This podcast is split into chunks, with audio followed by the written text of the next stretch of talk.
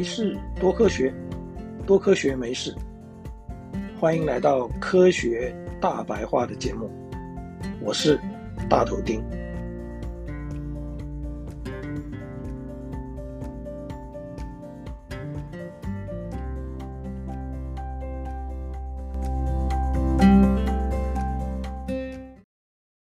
在我们这个节目的第六十七集，从摇篮到摇篮里面，大头钉向大家介绍了英国糖业公司是怎么样设计跟执行循环经济的。这一家制糖的公司拥有一座全欧洲最大的生质燃料发酵槽，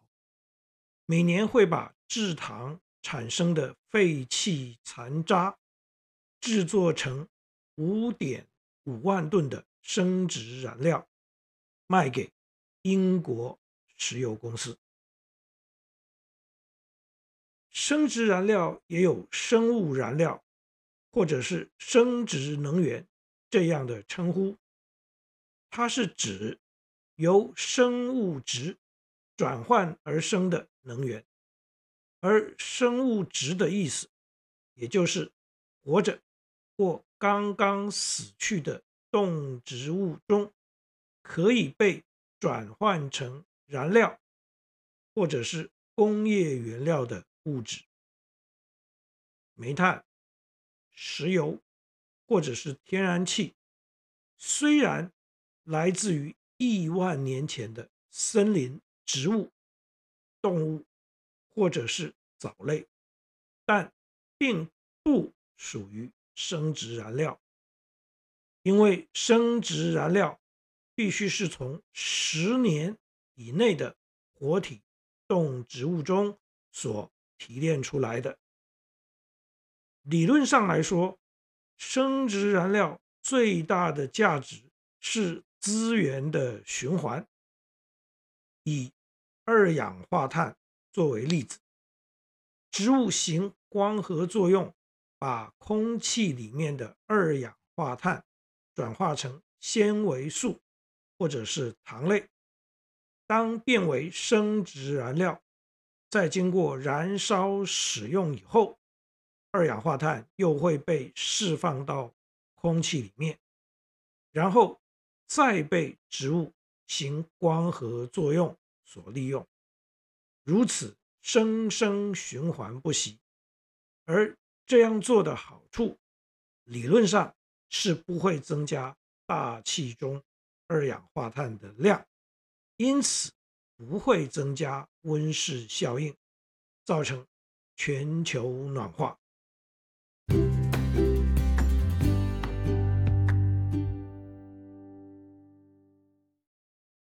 升值柴油是一种已经工业化而常见的生质燃料，把没有使用过的或者是使用过的动植物油，利用化学反应转化成可以被柴油引擎使用的油，这就是生质柴油。有趣的是，一八七六年。德国工程师鲁道夫·迪塞尔发明柴油引擎的时候，最早开始使用的燃油就是花生油。花生油当然是一种植物油，是一种生质燃料。不过因为成本太高，才转而使用从石油所提炼出来的柴油，现在随着技术的进步跟环保意识的抬头，我们可以就地取材，把大豆、玉米、动物脂肪、油菜籽、棕榈油、棉花籽，甚至是回收的食用油，以适当的技术。转变成可以驱动柴油引擎的生质柴油。对照从石油里面提炼出来的柴油来说，如果能够全面的以生质柴油取代，似乎更符合环保跟资源循环再利用的潮流。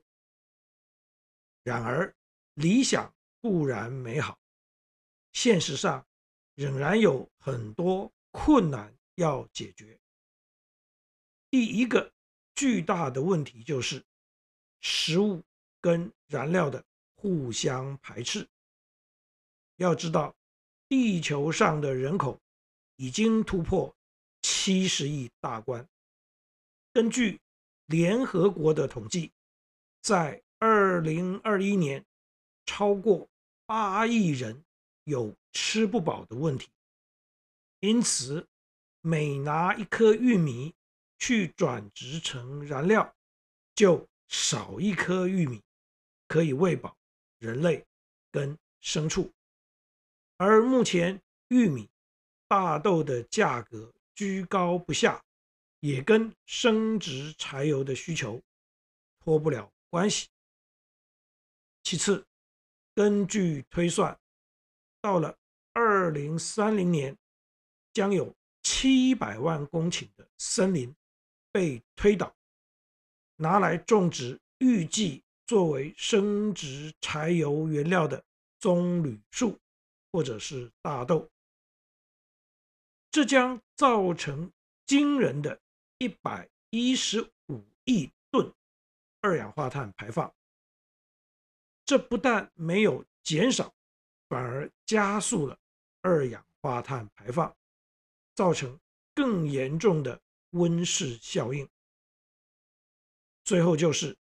森林被单一的农作物取代以后，对原本存在在山林里的丰富生态系，注定是一场浩劫。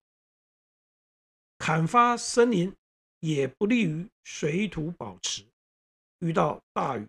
容易造成。土壤流失，引发土石流，而单一作物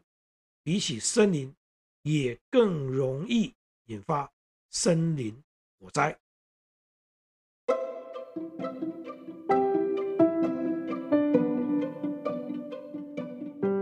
合成气体、沼气、废弃物衍生燃料、生质酒精。这都是生质燃料的一种，理论上也都应该是对地球友善的循环洁净能源。但就像是这里提到的生质柴油的例子，他们在开发以及使用上也都有各自的问题要面对。如果我们不从自身节约能源做起，而希望生质燃料可以解决石油化学燃料所带来的污染跟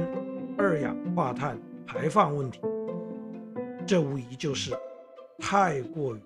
天真了。各位好朋友，